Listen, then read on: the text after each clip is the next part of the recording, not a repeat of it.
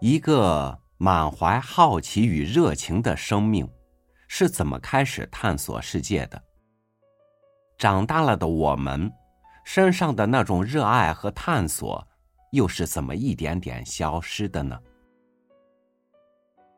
与您分享布鲁诺·舒尔茨的文章《小猎人》。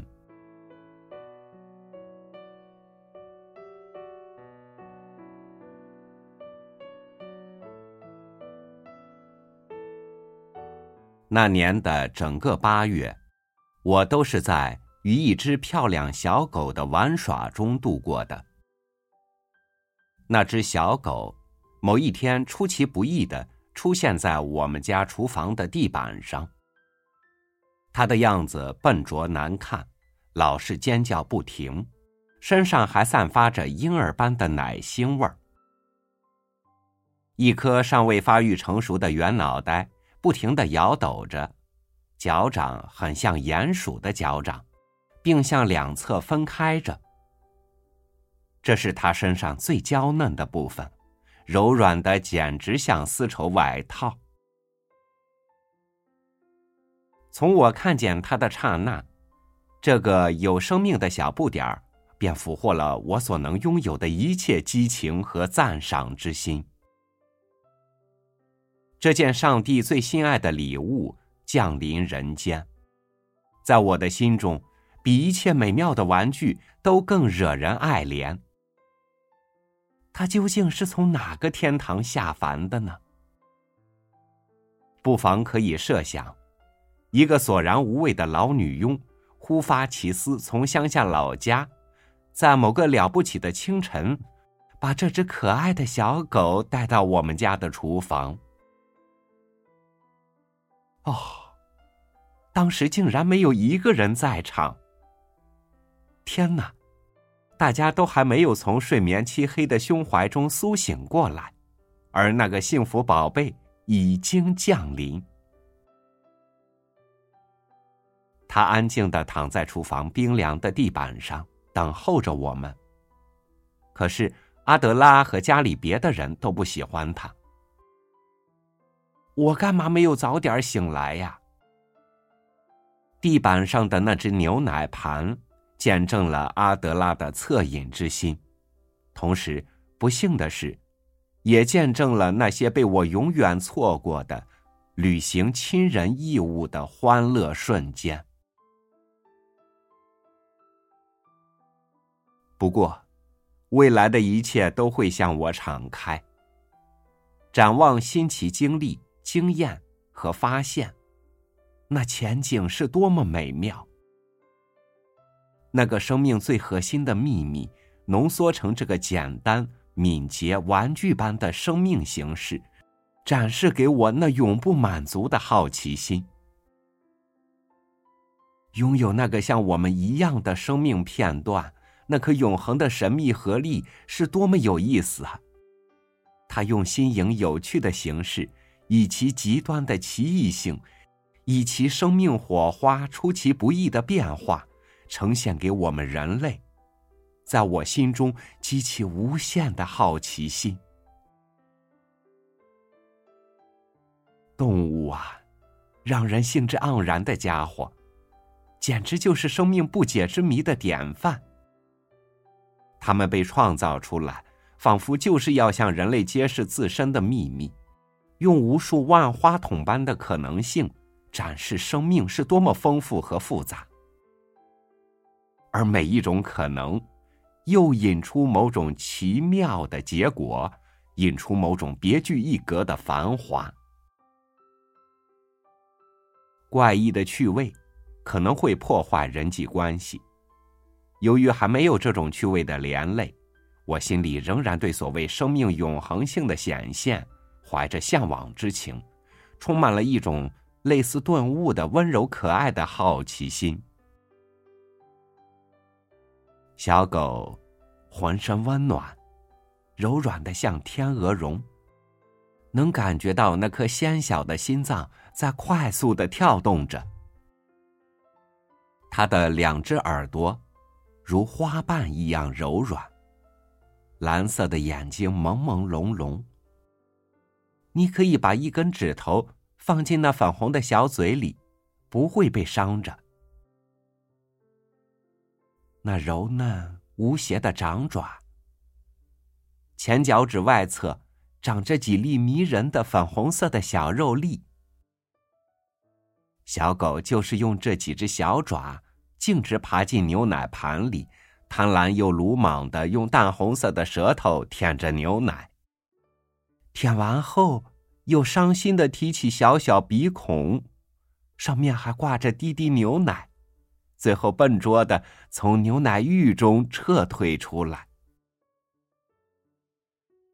小狗走路时，笨拙的像在歪歪扭扭翻滚，方向犹犹豫豫，仿佛在沿着一条摇摇晃晃和不确定的路线前进。无尽的忧伤。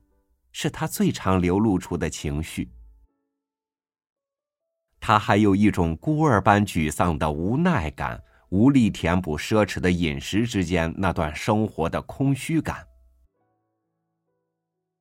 这种空虚感，反映在毫无目标的流浪中，毫无条理的举动中，以及伤心的呜咽声中，好像身处何处都难以安居。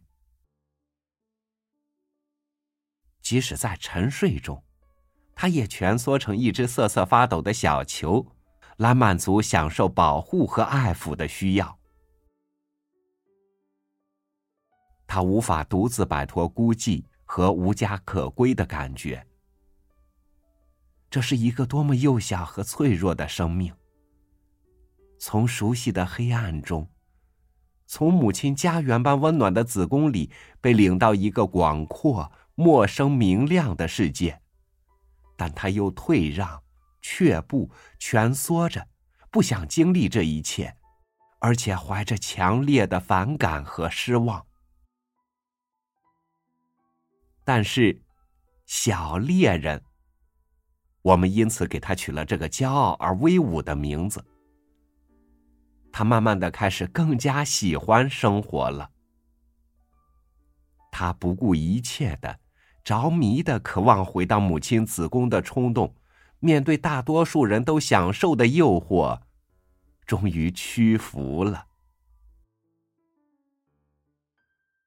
这个世界开始给他埋设种种陷阱，包括那些叫不上名字、味道一流的琳琅佳肴，以及早晨的阳光投射在地板上映照出的光块，栖息在那里，是多么舒服呀！还有自己的四肢、脚爪的运动，淘气的邀请他去玩耍的尾巴，还有诱惑着他去嬉戏的人手亲切的爱抚，还有想去参与新鲜、剧烈和冒险运动的渴望。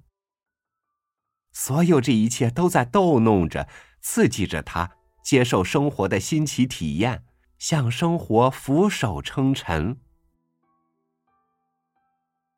另外，小猎人开始明白了，他正在经历的一切早已毫不新鲜，而且经历过不止一次。这些东西虽然貌似新奇，但某些根深蒂固的东西依然如故。他的身体开始能识别各种不同的情景、印象和对象。事实上。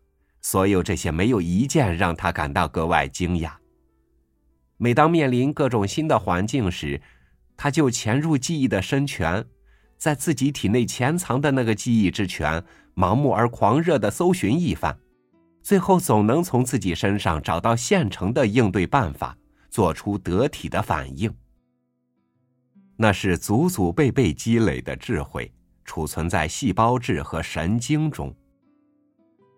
他会采取各种压根想不到的措施和决定，其实这些决定早就恭候在那里，随时准备呈现出来。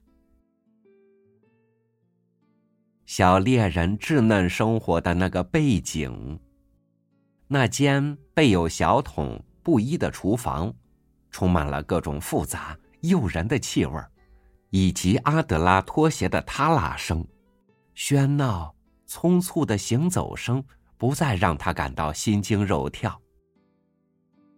他已经在这里为自己安了家，习以为常的把厨房当做自己的地盘潜意识里产生了一种想要和厨房结盟，并且把它作为故土的感觉。除非出现这样的状况：一次偶然的火山喷发，冲毁这块劣质地板。连绵的浊流将小猎人淹没、冲走，自然的法则通通被废除。嗖嗖作响的温热的碱液蚀着所有的家具，包括阿德拉的那把充满了挑衅和威胁味道的扫帚。但是这个威胁已经过去，此刻那把扫帚早已安静下来，一动不动。放回属于自己的那个角落，地板散发出潮湿、甜丝丝的木质味儿。小猎人又恢复了正常权利，恢复了在自己领地上的自由。他有时冲动的用牙齿咬住一块旧地毯，使出浑身气力，左拉右扯的去撕咬。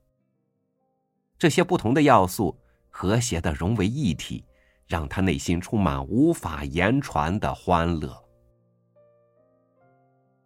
忽然，他向后退了一大步，两条前腿伸起在空中，仅依靠两条后腿做支撑，并且定在了那个点上。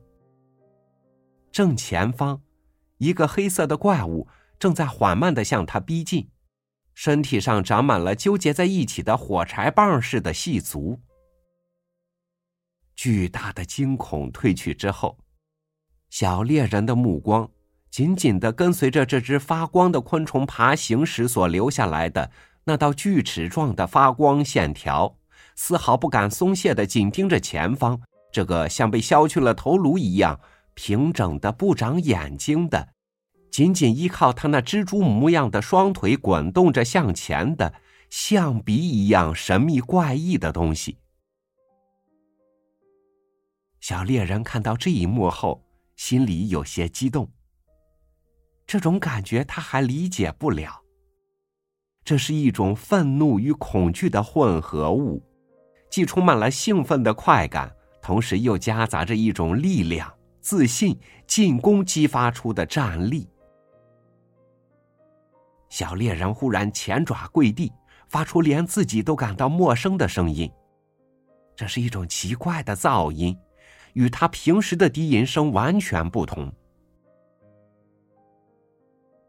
他一次性吼出这种声音，接着一遍又一遍的用颤动的高音不停的重复着。但是，小猎人用这种全新的、忽然激发出来的语言向这只昆虫发出的呼唤，纯属徒劳。因为一只蟑螂的理解力。是根本对付不了如此长篇大论的。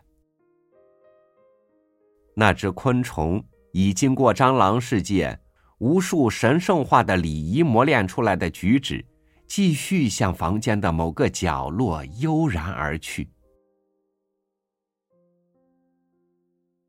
在这只狗的灵魂中，憎恶感还不会存住的那么持久有力。刚刚被唤醒的对生活的愉悦感，把一切感觉都化作一场巨大的玩笑和欢乐。小猎人还在继续吠叫，但吠叫的调门儿已经不知不觉变了，变成了对刚才叫声的戏仿，试图表达那种对这个伟大事业及充满了各种意外奇遇。陶醉和刺激的生活的不可思议的神奇感，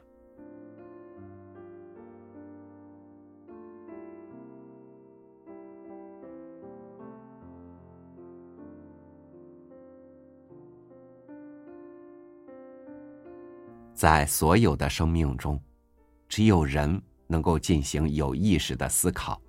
并且把思考转化为超越本能的行动，实现对生活、对理想的追求。但人们往往忽视这种能力，以至于需要不断的从最原始的自然和生命中去找回灵感，去获得启示。感谢您收听我的分享，我是朝雨，每天和你一起读书，明天见。